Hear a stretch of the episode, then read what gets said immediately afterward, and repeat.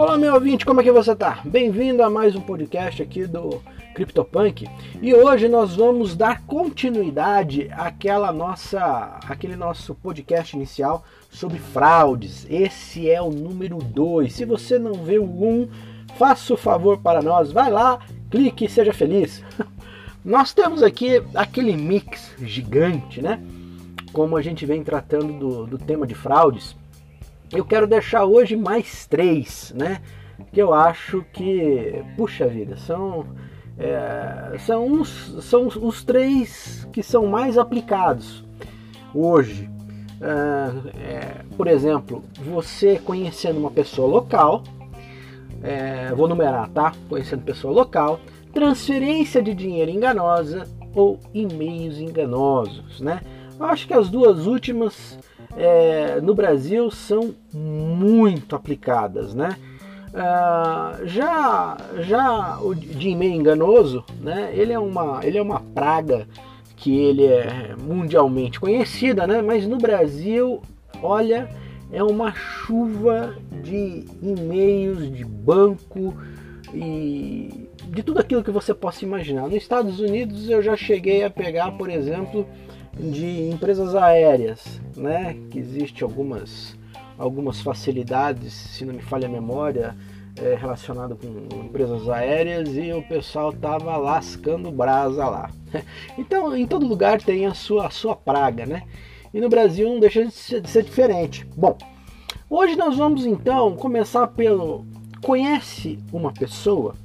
Bom, ao comprar ou vender uma criptomoeda localmente, uma contraparte pode pedir que você se encontre pessoalmente para realizar a troca. Se não é uma parte confiável, você já conhece. Esta é uma proposta muito arriscada, que pode resultar em você ser roubado ou ferido. Impostores também são conhecidos por trocarem dinheiro falso em troca de Bitcoin. Considere usar uma plataforma peer-to-peer -peer para garantir os fundos em vez de se encontrar pessoalmente. Pois é. Então, é, além de você é, pode ser roubado, sequestrado é, e outras coisas mais, né? Podem, podem é, fazer um sequestro relâmpago com você, podem levar você para dar um passeio nos seus caixas eletrônicos, né? Então tem infinitas possibilidades. Pode levar você para casa para te roubar, né? Você abrir a porta da tua casa, se você tem uma empresa. Então, as possibilidades são inúmeras, né? Fazer mal para sua família e assim por diante.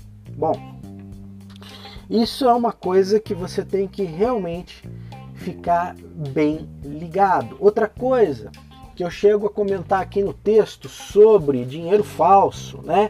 Então tem o pessoal, tem um pessoal que é muito especializado, é, que faz dinheiro e essa, essa grana você compra pela internet até. São, são quadrilhas que se especializam nisso. E claro, eles não têm. É, tem, tem quadrilhas que têm muito recurso, né? Conseguem falsificar de uma forma que se você colocar junto com dinheiro bom, acaba passando e as pessoas não conseguem identificar que o dinheiro é ruim, né? Dinheiro falso.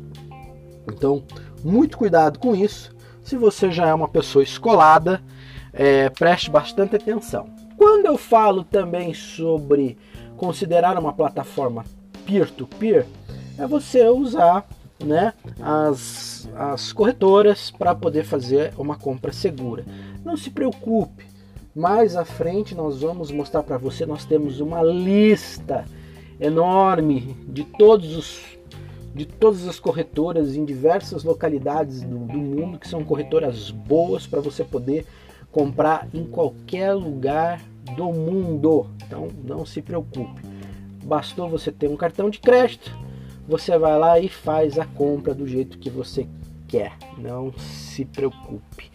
Bom, continuando, transferência de dinheiro enganosa. Bom, não responda e-mails de estranhos e dizendo que precisam de ajuda, transferir algum dinheiro e depois em troca de serviço você será uma parte dos fundos, tá? é, já aconteceu isso, isso era, isso era antigamente, né? Agora não, agora os caras falam que até tem câncer, né? E precisa de ajuda, precisa disso, precisa daquilo. se você, eu não sei se você é tão velho quanto eu que está escutando isso, mas vocês lembram do, da grávida que tinha, se não me falha a memória, acho que ela estava esperando, acho que era quadrigêmeos. Eu, eu realmente não me lembro dessa, dessa dessa peça aí, quantas, quantas crianças que ela estava esperando. e ela deu um golpe e a rede Record caiu no, no golpe dela. Mas encheram a mulher de coisa. E na verdade era uma barriga falsa, não tinha nada lá. Você entendeu? É uma coisa. Então não caia, não caia nesses truques de, de, de e-mail, né? De donativos e piriri, pororó. Vá, vá, para, vá ver as instituições que são realmente firmes e se você realmente tem o instinto, tem essa, essa capacidade de doação, faça a coisa certa. Procure a instituição e faça sua doação. Não caia em e-mails, em telefonemas, nada disso. Vocês que estão vendo aí fora, é, é, ouvindo nós aí, né, é, fora do Brasil, vocês provavelmente já devem ter sacado, porque brasileiro é um, é um bicho que, que saca, né, velho? A gente tem uma, a gente tem uma, uma sensibilidade para coisa errada que é, é sensacional, né? E, acredito que na, na regi nas regiões que vocês estão aí situados, vocês já devem ter pegado algumas coisas assim bem, né? e vamos que vamos, né? É a vida. Bom, e-mails enganosos. Tenha cuidado com esses e-mails, meu amigo. Supostamente podem ser de serviços, solicitações de ações, como redefinir senha, clicar, fornecer algum tipo de interação, relação com relação à sua conta bancária, né, ou outro tipo de conta. Pode ser muito difícil de identificar a diferença em um e-mail falso ou não para tentar eh, convencer você e comprometer sua conta de e-mail legítima. Bom, enviando nome, produto, serviço que você usa, caso tenha dúvida, considere a verificação de tripla autenticidade de comunicação, encaminhando para a empresa, usando endereço de e-mail contato em seu site, ligando para o telefone ou entrando em contato com eles por meio de suas contas oficiais de mídia social. Entendeu? então, é uma coisa que você tem que realmente, é, aqui no Brasil, você tem que tomar muito cuidado, porque é que nem eu falei para você, não é só os e-mails, tem agora os sites enganosos. Nós estamos num tempo bom, então eu vou partir também para o site enganoso, né? Ou então sites fake. É, preste bastante atenção nos detalhes de e-mail. É, o pessoal que é que faz esse tipo de envio em massa, eles têm muito problema com, com escrita, né? Com a gramática do local, né? É, não é não é padrão, tá? Mas geralmente se pega na gramática, geralmente se pega pelo endereço, o endereço vem escondido, né? Vem embutido dentro de um encurtador de endereço, né? Ou então uma letrinha a mais ali no nome você não percebe, parece que é o seu banco, parece que é a instituição que você está tentando entrar em contato, você tem conta, né? Então eles pegam esses, que nem eu falei para você no podcast passado. Tá muito fácil, né? Tá muito a, nós temos assim disponibilidade de banco de dados de formas incríveis. Contas inteiras vazadas de mídias sociais, de, ban de bancos, de. Nossa, tem uma série, tem uma série de de base de dados à disposição, né, de, de tudo aquilo que você precisar. Né, já foi invadido, já foi expurgado, já está lá, visto todo mundo. Então é assim, é muito fácil pegar dados hoje de uma pessoa. Então preste bastante atenção, né, para não cair no conto. Bom, como nós estamos ainda num, num tempo bom, eu achei que nós iríamos prolongar um pouco mais o nosso a nossa vibe aqui. Eu então eu vou que é um dos maiores é, fraudadores do nosso do nosso tempo. Eu acho que, sinceramente, eu acho que de uns 5 anos, 6 anos, ele é o campeão de, de, de fake, né? Ele é o campeão de retirar dados de usuários. Seriam sites falsos, né? Os sites fake, né? Eles são realmente iguaizinhos, não tem tirar nem pôr, né? Então você só consegue às vezes enxergar que ele tem às vezes um, um, um, uma letra a mais no nome, né? Então tem lá o nome da instituição bancária, tem um, sei lá, tem um A a mais, tem um L a mais no final, qualquer coisa do gênero. Então é, é muito difícil para a pessoa que está no dia a dia, está trabalhando, está com a cabeça fervendo, às vezes, pumba, cai e ela acaba acessando o link, acaba colocando todas as informações nela, porque de vez em né, é, é é quase de praxe, eles pedem o recadastro. É nesse recadastro que eles pegam seus dados, eles fazem um tal do phishing, né? a pescaria de dados. Então é, é uma coisa que você tem que tomar muito cuidado, né? porque ele realmente ele é muito usado. E o pessoal, para aplicar isso, vai para servidores que são assim, são servidores às vezes feitos em 24 horas, 48 horas, para poder ser aplicado esse tipo de coisa e o endereço já sai do ar, né? Às vezes pode demorar a semana inteira, dependendo do tamanho da lista, da volta do cara. Então, é, e, são, e, são, e são bem assim pontuais, né? Às vezes endereços que você não consegue chegar, tá tão, ele tá tão é, é, passando de um, de um de uma região para outra que não dá tempo de você chegar lá. Pois é. Então, os sites falsos, é, eles eles em e-mails falsos, né, podem ser vinculados a um site clonado, né, é, criando, criado para roubar credencial de login, solicitar instalação de malware, é, software que faça um login em site e que você tenha você tenha aí 100% de certeza que não é falso. Os sites também podem aparecer como resultados de patrocinados em mecanismos de pesquisa ou em, em mercados é, de aplicativos usados por dispositivos móveis. Desconfie de estar baixando um aplicativo falso ou clicando em um link patrocinado em um site falso. Pois é. Então, tem que prestar bastante atenção. Você viu que eles que o pessoal usa até o artifício aí de se de ampliar as suas possibilidades de aplicar o golpe em você. Então, até isso, até isso acontece, né? Em mecanismos de, de buscas.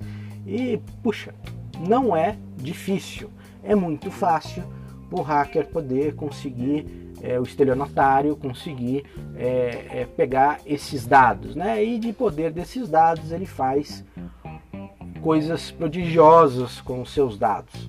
Então, bastante cuidado. Por exemplo, se você não tem nenhuma ideia Praça da Sé, antigamente, eu ainda acho que ainda é hoje, é referência em você comprar documento falso. Então, os caras, por exemplo, precisam fazer contas é, bancárias, precisam da. Lembra do tal da Arara? Pois é, você faz um 71 agora, com não tão grandioso como Arara, que eu quis, que eu salientei para vocês da outra vez, né? Se vocês não lembram que era Arara, Arara era um cara que ele alugava um galpão, montava uma, uma empresa no papel fictícia e falava que ali ia ser um supermercado e, e chamava ali os, os as indústrias, né?